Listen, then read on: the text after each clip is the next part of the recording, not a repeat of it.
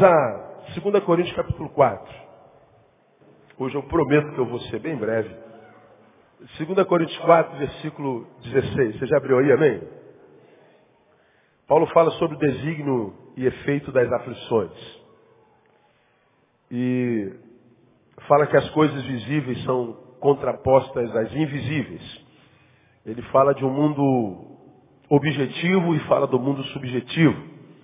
Ele fala nesse versículo que nós vamos ler do mundo interior e do mundo exterior. Ele fala do homem interior e do homem interior e fala dessa convivência nem sempre perceptível entre o que nós somos dentro, ou seja, o nosso mundo interior e o nosso mundo exterior. E ele diz assim no versículo 16: Por isso não desfalecemos, mas ainda que o nosso homem exterior se esteja consumindo, o interior, contudo, se renova de dia em dia. Porque a nossa leve e momentânea tribulação produz para nós cada vez mais abundantemente um eterno peso de glória, não atentando nós nas coisas que se veem, mas sim nas que se não veem, porque as que se veem são temporais, enquanto as que se não veem são eternas. Fala conosco, Deus, e ministra nosso coração. Usa-nos, nós pedimos no nome de Jesus, nosso Senhor. Amém e amém. Pois é, o, o texto é, alude, irmão, ao, a, a realidade desses mundos que, que se contrapõem ou que se é, fundem paralelamente, digamos assim. O objetivo e o subjetivo, o interior e o exterior. E a, a, o equilíbrio existencial se dá no fato de nós, de forma madura, percebermos essas existências que habitam em nós e que nós somos. Por exemplo, quando eu falo que estou, digamos, com sede, esse desejo, essa necessidade, sede, ela se dá dentro em nós ou fora em nós? Quem responde? Dentro. Pois é, no mundo subjetivo, no mundo interior. Mas, essa necessidade que eu tenho, chamada sede, precisa ser saciada. Embora essa necessidade seja interna, interior, aonde é que eu vou saciar essa necessidade? No mundo interior ou no exterior? Na água, que está no mundo exterior. Eu tenho, eu tenho fome, a mesma coisa.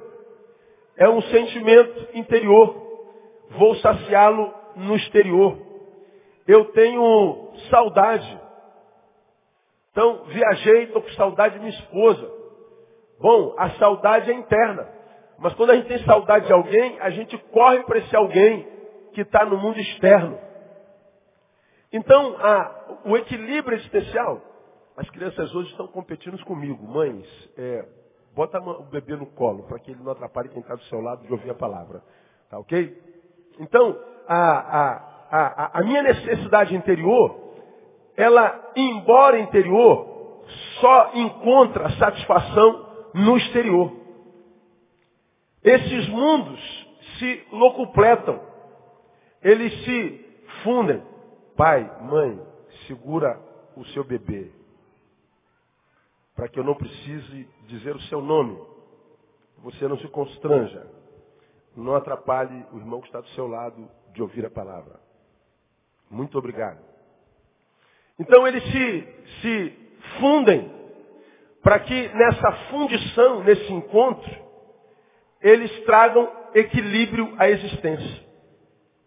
Porque se na minha necessidade interior, perceba, eu tenho sede e não tenho onde encontrar água, não tenho no mundo interior o contato com o exterior, no subjetivo com o objetivo, eu serei um ser incompleto porque eu serei um ser com sede.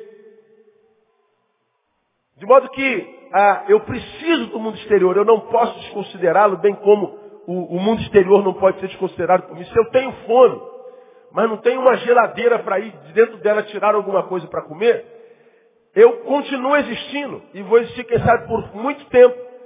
mas eu vou existir sem qualidade, porque eu vou ter necessidades que o mundo subjetivo ou objetivo não, não supriram no meu mundo subjetivo. Se eu, eu, eu perco alguém, por exemplo, de quem eu tenho saudade, eu falei que viajei e estou com saudade da minha esposa. Bom, mas eu poderia ter alguém que não a esposa, a quem eu amasse que morresse. A saudade será a mesma, mas nunca mais ela será saciada. Portanto, eu vou viver com uma necessidade que, porque nunca mais será suprida, e essa necessidade gerará em mim uma, uma, um tipo de morte, um tipo de, digamos, amputação. Quando a gente perde alguém, alguma coisa no mundo objetivo que a gente não vai ter mais, é como se alguma coisa em nós fosse amputado. Quando alguém que a gente ama morre, parte de nós morre junto. Quando um casamento acaba e um dos cônjuges ainda ama, um desses cônjuges, parte dele também morre. Porque o mundo interior e o mundo exterior, eles têm essa coligação, essa coexistência compartilhada, que é, em sendo desenvolvida com qualidade, gera qualidade de vida em nós. Então, daqui vem o que a gente conhece como necessidade, irmão. Necessidade. E as necessidades não supridas fazem com que os que estão em necessidade vivam a vida muito aquém das suas possibilidades. E não aprendendo a conviver com essas necessidades, podem transformá-lo numa pessoa infeliz. É o que a gente conhece como infelicidade. Talvez entender isso muito cedo tenha feito Davi escrever o Salmo 23, onde ele diz que o Senhor é o quê? O meu quê? Muito bem, até aí. O Senhor é meu pastor. Isso é uma verdade em contexto, não precisar dizer mais nada depois disso. Mas Davi, ele olha para Deus e o vê como pastor, e ao mesmo tempo que ele vê Deus como pastor e o pastor Deus, ele então, depois dessa percepção, que está no mundo objetivo e não subjetivo, ele volta para si e diz, porque ele é o meu pastor, eu sei de uma coisa inquestionavelmente. O que, é que ele diz lá no restante do versículo? Nada me faltará. Ele está dizendo, eu não terei mais carências. Ele está dizendo que Deus é a sua fonte de tudo. E porque a fonte de tudo dele é Deus, ele sabia que as necessidades que porventura parecessem haver na sua vida seriam supridas. Todas elas. Todas. Então saber que as suas necessidades seriam supridas faziam de Davi um homem cheio de esperança. Um homem que mesmo que quando estivesse na adversidade, saberia que aquela adversidade tinha prazo de validade, como eu costumo falar, de modo que a despeito da dor e da adversidade que sentia, ele sabia em quem ele tinha posto a sua fé e quem era seu pastor. É Deus. Então, ainda que eu esteja com fome e sede, necessidades citadas aqui agora nesse sermão, ele está dizendo, eu sei que eu não vou ficar com sede e fome para sempre, porque eu sei de onde vem minha provisão no mundo objetivo. Deus. Então ele está falando que carências para ele não é problema. Ele está falando que as carências que ele vive, e viveu muitas, acho que ele viveu mais carência do que vitória, não eram problemas porque ele sabia que a despeito das carências que tinham, essas carências não seriam carências para a morte. Porque ele sabia que eram temporários porque a fonte dessas carências, ou do suprimento dessas carências, eram Deus. Então, o que Davi ensina no Salmo 23, o Senhor é meu pastor e nada me faltará, ah, é o fato de que eu posso lidar com as minhas carências, minhas necessidades, e ainda que no momento cronológico eu não tenha onde supri-la, como eu tenho essa água no momento, como eu tenho um pedaço de pão, um pedaço de biscoito dentro daquela bolsa, na mesma hora a carência apareceu, eu vou lá e pego água. A carência apareceu, eu vou lá e como pão. A carência apareceu, eu vou lá e dou um abraço. Nem todas as carências da vida humana são assim. Algumas são carências de nós, e nós vislumbramos o horizonte, e simplesmente não temos onde saciá-las. Nós temos necessidades de toda ordem emocional, social, familiar, espiritual. E muitas vezes nós olhamos para o horizonte e não vislumbramos a menor possibilidade de saciá-las, de supri-las. E essa incapacidade momentânea ou temporária de não supri-las gera em nós desespero tais que muitas vezes no meio desse desespero a gente se deforma, a gente vende alma, a gente se corrompe, a gente é, morre existencialmente, a gente deixa de ser quem era quando as necessidades estavam supridas. Foi nessa condição que eu acredito que Paulo escreveu Filipenses. Volta, passa um pouquinho a tua Bíblia e vá a Filipenses 4. Filipenses capítulo 4. Nesse capítulo, Paulo fala de necessidades também. E algumas bastante graves. E ele vai lá no, no, versículo 13, o versículo um dos mais conhecidos da Bíblia, que eu e você conhecemos, onde ele diz lá, vamos juntos, Filipenses 4, 13. Posso? Posso ouvir só as mulheres? Vamos lá, mulheres. Se você crê nisso, diga, vamos lá. Varões, como machos, vamos juntos, você acredita nisso? Vamos lá.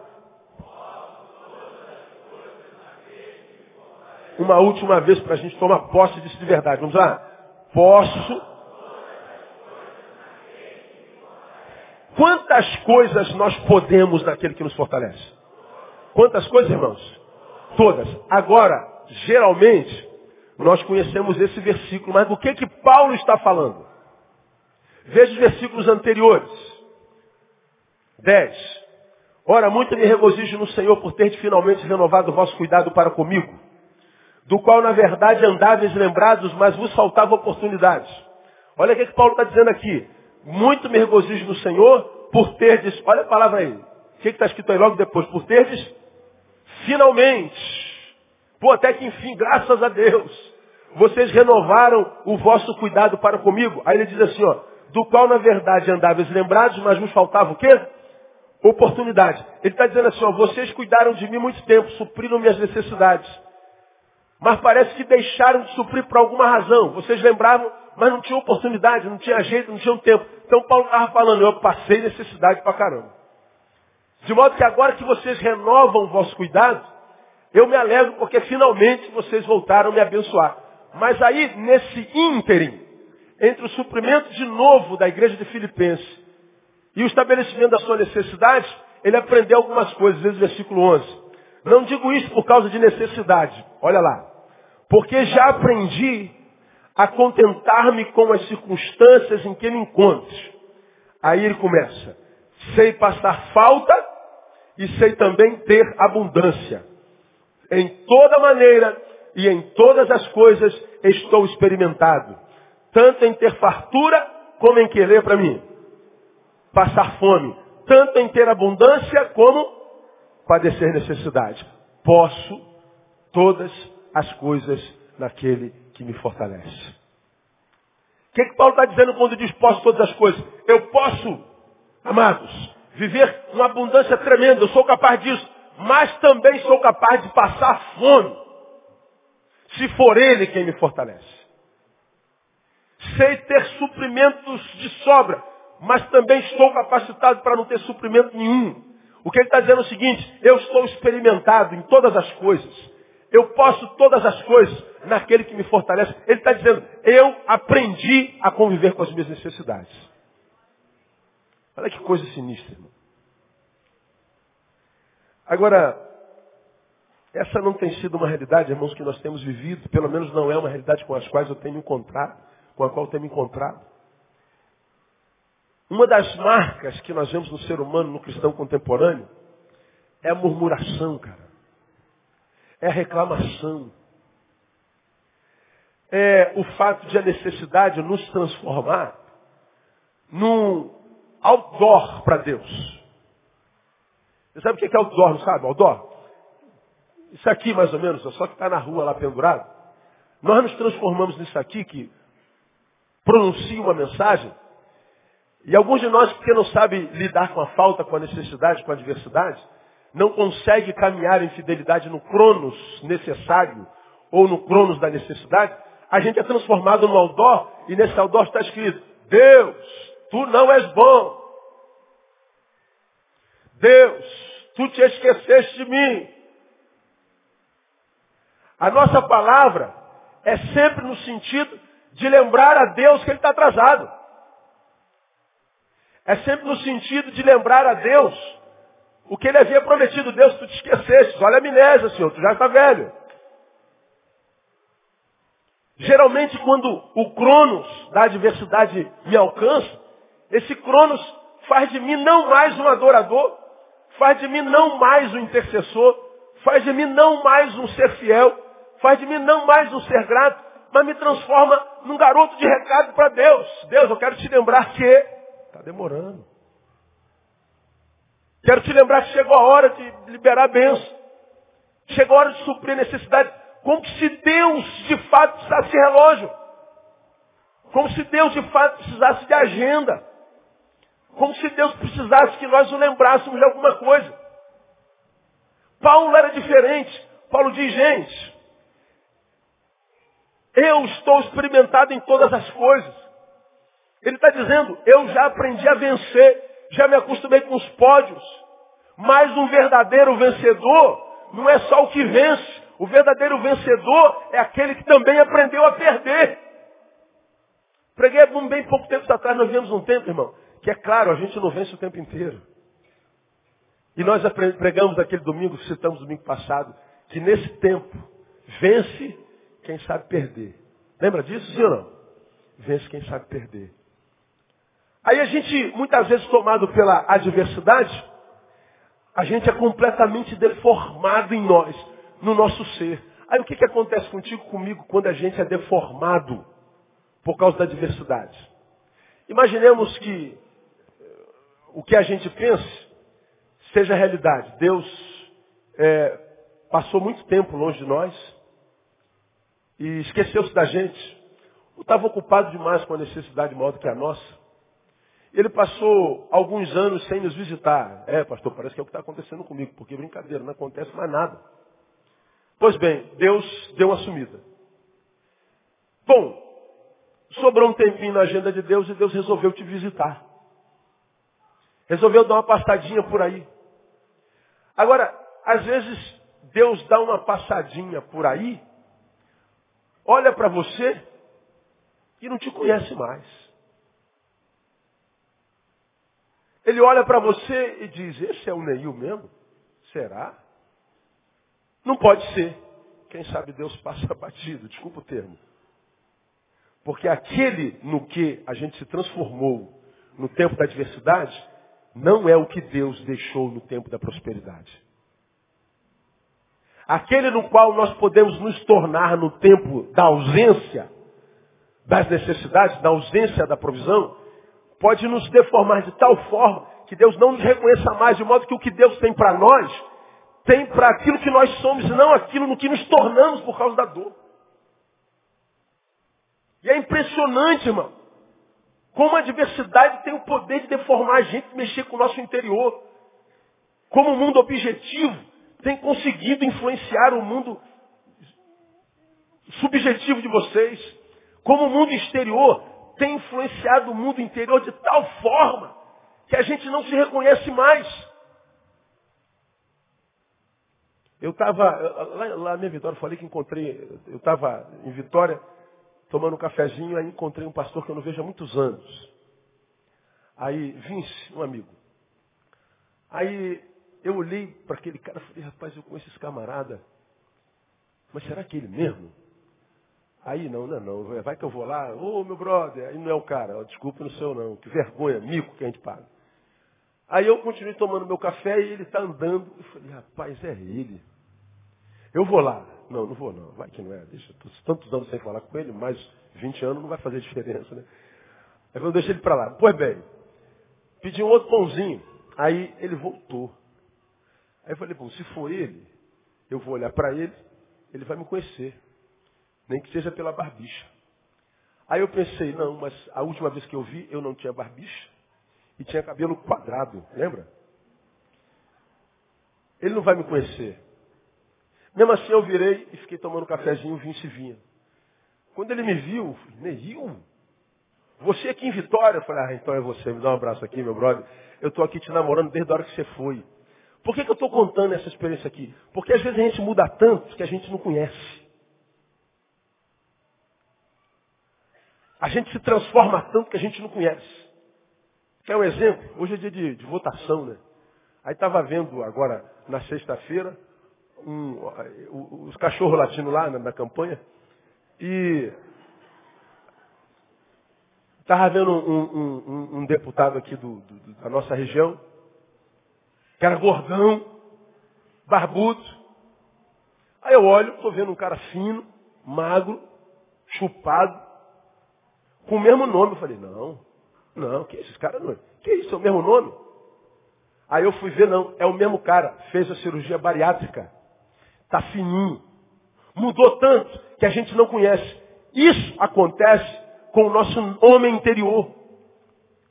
Suas necessidades, não sendo trabalhadas com maturidade, pode roubar de nós a gratidão por Deus, pode roubar de nós a, a esperança, a capacidade de continuar sonhando com o futuro, pode me deformar de tal forma que quando Deus vier, Ele não me reconheça, eu não estou mais lá. Ele volta para mim e diz, isso não é você. Não foi isso que eu construí em você. O que, que aconteceu contigo, meu filho? As promessas que eu tenho não são para isso que você é. É para aquilo que você é no meu coração. O que, que aconteceu contigo? Nós não soubemos nos relacionar com a adversidade. Caramba, eu poderia. Há uma razão pela qual estou pregando isso aqui hoje. A gente está fazendo uma série de sermões sobre as marcas da verdadeira santidade, não é verdade? Mas hoje eu precisava ministrar essa palavra.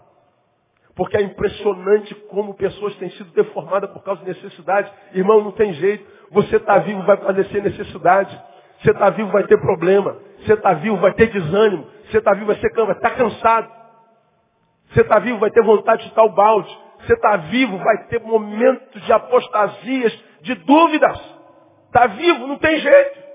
Vai ter carência. Agora, o que, que a Bíblia diz, cara, a respeito disso, a luz que nós estamos pregando? É que quando o Senhor é o nosso pastor, ele diz que não, não vai faltar nada, não vai faltar absolutamente nada. Mas, pastor, então, está faltando um monte de coisa. Então, se essa coisa que você diz é sobre isso que Deus está falando no Salmo 23, então Deus mentiu, porque está faltando alguma coisa. Mas não é a respeito dessa coisa que Deus falou. O que Deus falou é que nos falta absolutamente nada. Se no momento está faltando água, Ele está dizendo, filho, fique tranquilo. Eu vou aumentar a tua capacidade de viver com sede. O que, que uma pessoa sem pão necessita no momento? Capacidade de estender um pouco mais a sua suportabilidade com relação à fome. Que, que uma pessoa que está cansada precisa de mais? Que tire o trabalho dele? Não. Ah, Senhor, estou muito cansado, não aguento mais trabalhar. Aí, imagina, Deus viesse, demite ele aí, pô. Ah, meu Deus, estou cansado dessa vida. Recolhe-o. Ah, não aguento mais minha mãe. Mata ela.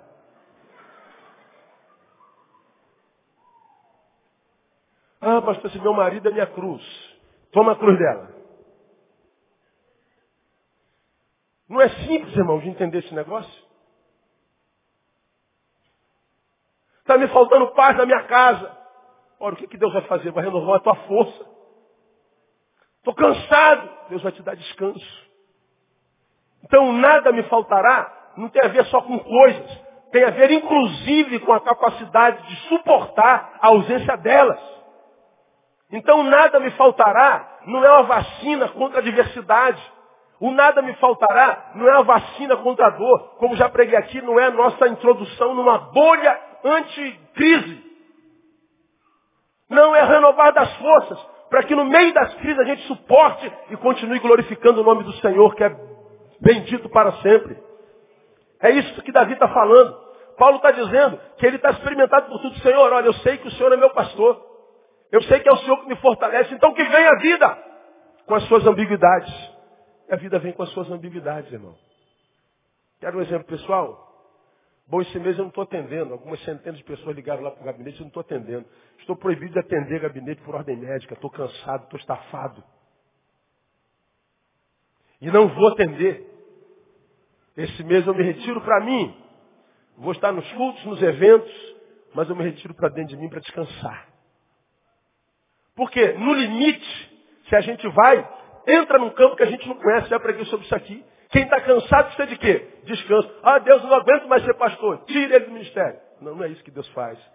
Deus está dizendo, cara, se o Senhor é meu pastor, nada me faltará. Aí Davi no versículo seguinte diz assim, deitar-me faz em pastos verdejantes. Guie-me aonde? As águas tranquilas. Refrigera o quê? Minha alma. Agora pense comigo. Quem é que está precisando de refrigério, cara? O que, que o ar refrigerado faz, você sabe? Verãozão do Rio, 55 graus. Você está suando, cansado, esvaindo em força, caindo, acabando com a força. Aí de repente você entra dentro de um, de um, de um lugar que tem ar refrigerado. Aí você entra, primeira coisa que você fala, ah, glória a Deus.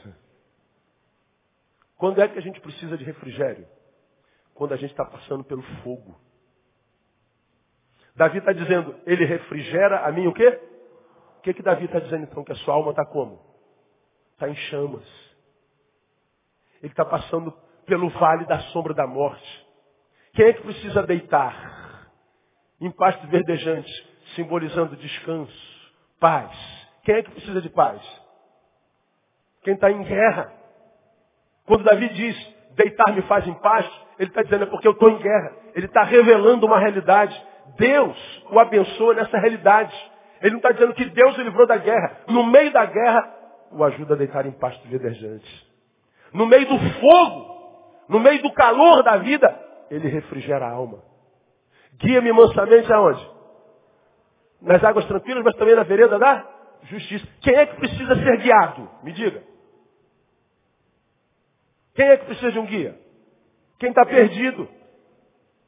Quem não sabe onde está. Quem não sabe para onde ir. Do que, que Davi está falando, gente? Há momentos da minha vida que eu fico perdido. Eu não sei o que fazer. Eu não tenho respostas. Mas eu sei que porque ele é meu pastor, mais cedo ou mais tarde, no tempo dele, um guia vai aparecer e vai me levar, levar águas tranquilas. Ele não está falando que servir ao pastor é ser totalmente livre da adversidade. Então, cara, ou a gente aprende a ser humano, e ser humano é ser e viver em ambiguidade, ou a gente vai ficar surtado como tem visto gente surtar. A gente vai viver a base de remédio o resto da vida. A gente vai desistir de sonhar, de crer que um dia melhor virá, de sonhar de que amanhã vai ser melhor do que hoje. Agora, quando o nosso hoje é pior do que ontem, a gente está em processo decadente, se a gente não sabe viver o hoje, o hoje de dor, o hoje da adversidade, o amanhã será de adversidade também. Porque os hojes não existem para que a gente chore a adversidade, mas para que a gente crie estratégia para vencê-las, para que amanhã não seja adverso também. Agora, se a gente não aprende a lidar com a adversidade, a gente se transforma nesse bendito outdoor, que lembra a Deus o que ele não fez, o que ele deixou de fazer, e não adianta nada, Deus não é retardado.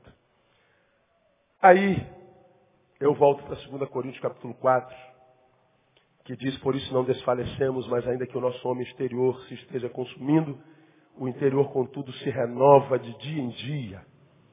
Porque a nossa leve e momentânea tribulação produz para nós cada vez mais abundante, eterno peso de glória. E ele termina dizendo, não atentando nós nas coisas que se veem, mas sim nas que se não veem. Porque as que se veem são temporais, enquanto as que se não veem são eternas. Então aqui Paulo nos dá três conselhos e eu dou esses três conselhos rápidos e paro. Primeiro, não se impressione. Não se entregue quando o teu corpo estiver abatido. Quando o teu exterior estiver acrisolado. Não se entregue e não se impressione com as dores produzidas nas circunstâncias e na adversidade. Por que, que eu não devo me impressionar? Porque isso é exterior. O exterior são coisas temporais, diz o texto. As coisas que nossos olhos veem são temporais. Ora, se é temporal, está com o tempo contado. Está submisso ao tempo, ao cronos. Então o que, que Paulo está dizendo? A dor que eu estou sentindo hoje, ela não dura para sempre. Então eu não posso permitir que essa coisa temporal e temporária me deforme para sempre. Não devo me impressionar com essa dor. Quando eu falo isso aqui, eu não tenho como de lembrar da minha coluna, da minha vertebral, que há dois anos atrás estourou a minha, minha hernia de disco e meu lado paralisou, não tinha força. E fui aos médicos, os médicos querendo me, me operar de qualquer jeito, tirar os discos, botar outros, isso é rapidinho e tal, eu não sentir paz para isso. Você se lembra que é mais antigo aqui? Eu fiquei 42 dias em casa, dormindo na beira da minha cama, sentado numa cadeira, minha cama aqui, e eu dormindo nessa posição, porque era a posição que menos doía. Não conseguia deitar, ficar em pé, ficar de lado, ficar nada. Até que nós chegamos a tomar o remédio à base de morfina. E tomei durante quase 40 dias. Eu falava, Deus, não é possível, essa dor não vai acabar nunca. Mas eu lembrava do que eu pregava, não existe dor que dure para sempre. Até que alguém me indicou um, um bendito de um médico lá na Tijuca. Cara doido do varrido. Entro no gabinete do médico, aquele fedor de cigarro. Aí ele, pode entrar. Pode entrar? Pode, abre a porta e entra. meu Deus, que médico é esse, cara? Como é que me indica o médico? Aí eu chego lá e ele está sentado na mesa com um cigarro na boca. Pois não, senhor? Falei, Gê, vou embora daqui, amor. Vou embora, não vou ficar aqui não. Que isso? Aí ele falou, ah, o senhor que é o pastor Neil, que o fulano indicou? Eu falei, é, sou eu. Eu estou aqui, bom amigo, né? Bom amigo me indicar um médico desse. Eu estou aqui, eu vou embora, eu vou embora, eu vou embora. Aí ele me explicou lá, pegou lá a ressonância magnética, viu o que, que era. Rapaz, não era nem para estar tá andando, cara. Você tá com, tá, pressionou a tua medula óssea. Você, como, é, como é que você está andando? Você não, não pode. Você devia estar tá insuportavelmente deitado e morrendo de dor. Eu falei, pois é, mas eu já estou morrendo de dor há muito tempo, cara. Agora que está melhorando. Aí ele fala assim, deixa eu ver uma coisa aqui. Aí, fulano! Aí dá um grito. Chama a secretária lá fora. Ô, fulano! Aí eu falei, pô, o telefone está aqui. Parece que ele escutou, né? Eu não gosto desse negócio de telefone, tecnologia. Fulana! Cá! Aí eu falei, meu Deus do céu, cara, o que, que eu estou fazendo? Lembra, amor? Meu Deus do céu, o que, que eu estou fazendo aqui? Aí ele mandou sentar naquela macazinha, eu sento, ele começa a apertar, que papá, papá. O senhor tem tempo, pastor? Eu tenho. quando a gente está com dois doentes, quem é que tem agenda? Não adianta. O problema é que a gente só para quando adoece, né? Ah, não posso, não posso, não tenho tempo, não posso, não posso, não posso. Aí adoece. Pronto, parou. Parou. Por isso, de quando eu paro mesmo. Dane-se os fofoqueiros. E, que é para não parar de vez. Aí ele falou assim, o senhor tem tempo, pastor? Eu falei, tenho. Então tá, a gente devia estar o quê? Devia ter, tinha o quê? Uns 15, 20 dias no meu dia de crise, você lembra? Tinha mais? Sei lá, 20, 25 dias. Ele falou assim, ó, você vai tomar isso aqui, vai fazer não sei o quê, apertou aqui, apertou ali, e no 42 dia tua dor passa. Falei, ah, isso é adivinhação? Adivinhamento? Que isso? Mas por que no 42 segundo? É porque eu estou falando que é no 42 segundo. Mas por que não no 43 ou no 41? Porque eu estou falando que é segundo. Aí eu fui contando dia por dia, cara. Igual na mãe, cada mergulho. Olhava para a pele para ver se estava curado. Falei, não é possível. Irmãos, quando chegou no 42 segundo dia, eu estava de pé. A dor era insuportável porque comprimiu a minha medula óssea. Eu não me mexia. 42 dias acamado. Uma dor insuportável, tomando quase morfina. As noites em claro, as noites em claros. Dezenas de dias sem dormir como um zumbi andante, aliás, cadeirante. Insuportavelmente cansado, porque não dormia por causa da dor. A gente pensa, meu Deus, será que essa agonia não vai acabar até quando eu não suporto mais? Eu não suporto mais, Deus, a minha dor, não aguento mais. São 30 dias de dor ininterrupta, Deus, não aguento mais, eu não suporto mais. Meu irmão, você não sabe de nada. Deus sabe de tudo. Se a dor chegou, Ele sabe que você pode suportar. Se a aprovação chegou, ele diz, não há aprovação que seja maior do que aquela que você pode suportar. Se chegou, Deus está dizendo, eu sei que você pode. Qual é o nosso papel? Acreditar no que Deus diz a nosso respeito. Por que, que a gente sofre? Porque a gente diz, eu não suporto mais. Pois é, quantas vezes você disse isso na sua vida? Não suporto mais. E está aqui.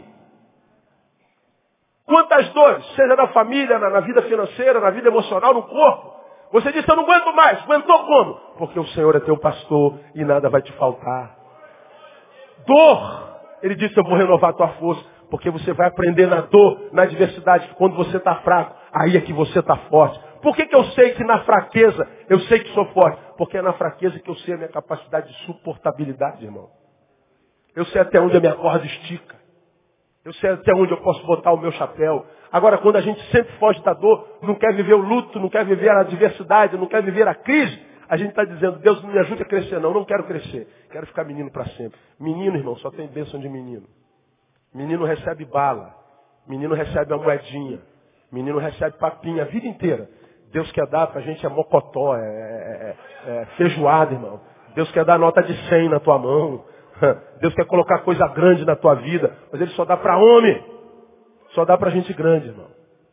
Por isso que a gente tem que crescer. Porque senão vai ficar tomando balinha de Deus. A bala de Deus te sustenta. Pirulitozinho do Espírito Santo te sustenta. Maria mole de Jesus te sustenta. Leite de Jesus sustenta. Mas ele diz, eu quero dar comida sólida para você, cara. Então não deixa essa dor te deformar, não. Aproveita essa dor para crescer. Não se transforma nesse outdoor que me lembra que eu estou atrasado. Eu sei o que, que é o tempo. Eu sei o quanto você pode. Eu sei até onde você pode ir. Acredite em mim. Porque se você não pudesse ir até aí, ou além disso, eu já teria passado com a tua dor há muito tempo.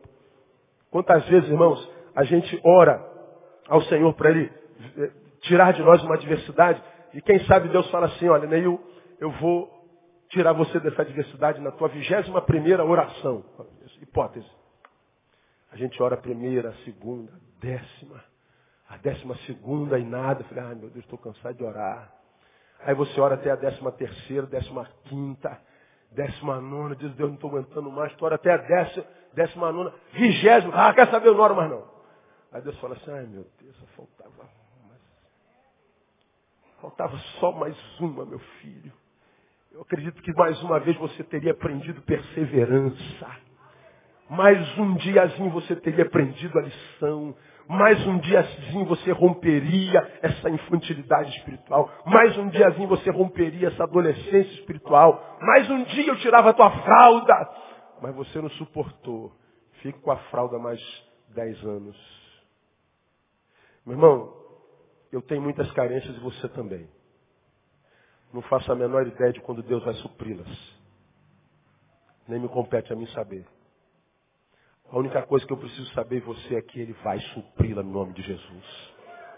Quando? Não me interessa, não me compete saber. Perguntaram a Jesus quando é que ele voltaria. Ele falou, meu filho, isso aí não, não cabe a mim. Eu sou Deus, mas esvaziado, me tornei homem. Mesmo que um homem Deus, saber o cronos de Deus não me compete. Quanto mais a gente que é homem, homem. E muitas vezes um homenzinho. A gente quer saber quando é que Deus vai fazer. Irmão, Deus vai fazer. Você acredita nisso, amém ou não? Diga, irmão, que está ao seu lado. Deus vai fazer, irmão. Deus vai fazer. Toma posse dessa palavra aí. Então não se impressione, não se entregue quando o teu corpo estiver abatido, quando o teu exterior estiver adverso. Segundo e último. Precisamos aprender a lutar, perseverar, para que o desfalecimento do nosso corpo, o cansaço do nosso corpo, não chegue até a alma. Esse é o nosso maior desafio. Ah, mês difícil setembro para mim, muito difícil. Muita, muita, muita, muita má notícia. Muita. Esse mês me vi abatido. Na alma. Muita. Foi uma avalanche. Parece que 2010 todo desembocou em setembro. Eu estava pedindo a Deus para o mês acabar. Graças a Deus acabou. E eu sobrevivi. Você também, amém? Estamos vivos. E você me tem visto lutando com, com, com, a, com a guerra na barriga, e na verdade é com o intestino. E o intestino e o duodeno, o estômago, é onde as emoções mais desembocam no corpo humano. No meu caso, até bem pouco tempo atrás, um pouco mais jovem, as minhas emoções desembocavam no estômago. Eu envelheci e descobri que as minhas emoções desembocam em outro lugar, estão desembocando no meu intestino. Então apareceu no meu intestino um divertículo. Estou com diverticulose. Apareceu uma afta do outro lado. E quando aparece no intestino, você fala, meu Deus, você pode ser câncer? Não, não é, fique tranquilo. Vou viver muito tempo, como tem profetizado, eu vou fazer o culto fúnebre de muitos de vocês ainda, se Deus quiser. Ah, pode escolher o, o, o cântico que você quer que cante lá que eu canto. Né? Mas, esses meses, dor no intestino, como eu estou sentindo nesse exato momento, todo dia, o dia todo. Não há remédio que tire, emoção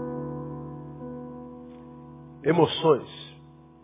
Sou um camarada que tem um filtro gigantesco dentro de mim, que consigo peneirar tudo para que eu não morra de depressão e de angústia com tanta má notícia. Lidar com gente hoje é muito complicado. Muito difícil. Vocês não trabalham com gente, às vezes não suportam. Se é mecânico de carro, não suporta. Imagina quem é mecânico de gente. É que a cura depende dele. E tu, tu vê que o cara não quer ser curado pela postura. E tu vai mais uma milha, vai duas, vai dez milhas. Aí quando chega na agora, tu vai sozinho. Aí tu larga ele, puf, vai pra lama de novo. Meu Deus do céu. É muito, é muito desgastante, é muito frustrante. Muito mais do que você possa imaginar. Você pensa assim, pô, estou decepcionado com o meu pastor. Ah, o pastor com as ovelhas se decepciona muito mais. Você só tem um pastor para se decepcionar. Eu tenho duas mil ovelhas. Fora os parentes de vocês, o amigo de vocês, o cara que ouve no site, aquele que eu atendi foi curado, diz para um amigo, que diz para um amigo, que liga para mim, que também quer dizer, dizendo então, então, aí tal. E... É muita má informação. Aí está desembocando no intestino. No homem exterior. No meu corpo. Muitas vezes o corpo está cansado e abatido. Eu percebo que a minha alma parece que carrega o corpo nas costas e diz, ó, estou cansando. E dá vontade da gente parar. Dá vontade de, como eu tenho dito aos irmãos, de pegar aquele baldezinho que o diabo coloca no, na nossa frente todo dia, escrito, chute-me. E falar, acho que eu vou atender esse convite hoje. Aí a alma vai carregando o corpo cansado, querendo chutar balde, dizer, dane-se, como eu preguei domingo passado, que é a palavra da moda, dane-se. Mas aí a gente tem que guerrear. Isso é uma batalha existencial. Se quiser chamar de espiritual, chamo também. Porque o corpo está abatido e ele tenta alcançar a alma. E se a gente não trabalhar a nossa alma, alimentando-a na palavra, no espírito, ou com gente que tem espírito dentro, que porque tem dentro a boca pronuncia coisa boa, a nossa alma não suporta. A nossa alma não aguenta a pressão, porque os dias são maus. E quando as dores da existência, quando as ciladas do diabo alcançam o nosso corpo, seja com mal informação, adentram nossa emoção, alcançam o nosso biológico, ou causam dúvidas no nosso intelecto, isso tudo que acontece vindo de fora para dentro, é no desejo de alcançar a nossa alma. Porque se alcançou o nosso interior, o que está dentro coordena tudo Porque eu tenho sede. Pois bem, o meu mundo interior vai movimentar o meu mundo exterior e vai ordenar a minha mão que ela vá até a garrafa e traga aquela água até a minha boca. É o mundo subjetivo que faz isso. Agora, se o meu mundo subjetivo for alcançado, se a alma for alcançada pelas dores da adversidade, pela, da, da, da objetividade, ela não encontra mais força nem para ordenar. A gente não encontra mais força para produzir esperança, para produzir perseverança, para produzir vontade, para produzir desejo, para produzir vida. A gente tem vontade de sentar, deitar e não levantar mais. Acontece com você ou não? Não estou pregando para extraterrestres pregando para a gente. Então, o mesmo desânimo que te pega, desesperança, complexo, dor, vontade de ser qualquer coisa menos do que se é, acontece contigo, mas acontece comigo também todo dia. Pensa que teu pastorzão Gindão é anjo, porque não é anjo, é só na palavra do Apocalipse. Aqui eu some com todas as expressões da palavra, com cada vírgula, com cada centímetro, com cada sentimento. E vontade, irmão, de ser qualquer outra coisa, menos o que eu sou de quando em vez eu tenho todo dia. O problema é que quando a alma está cansada, eu digo para minha alma, quem sabe como diz Davi, por que estás abatida, ó minha alma? Bom, a resposta seria fácil. É só você olhar para a vida de Davi quando ele escreveu isso. O cara estava no vale da sombra da morte.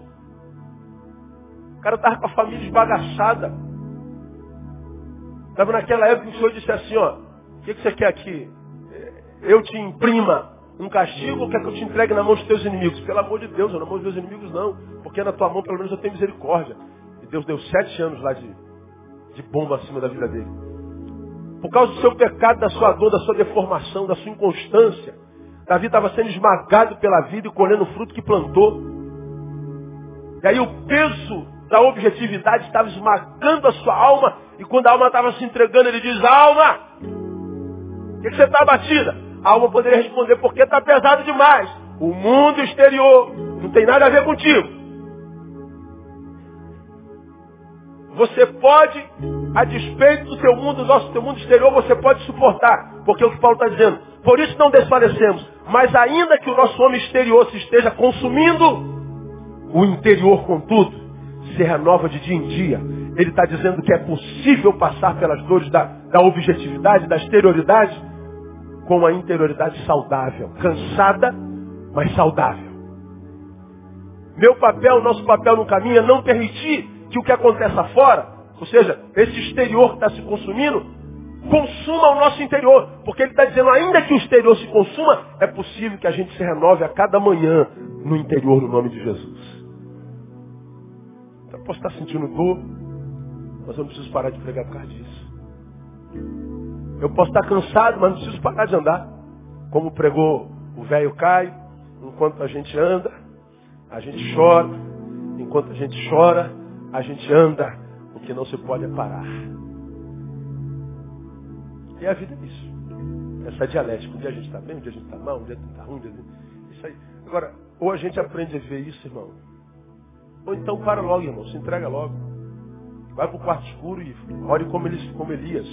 Deus me mata. Vai morrer só que a morte do diabo. Ele mata sem tirar a existência vai viver dentro daquele quarto.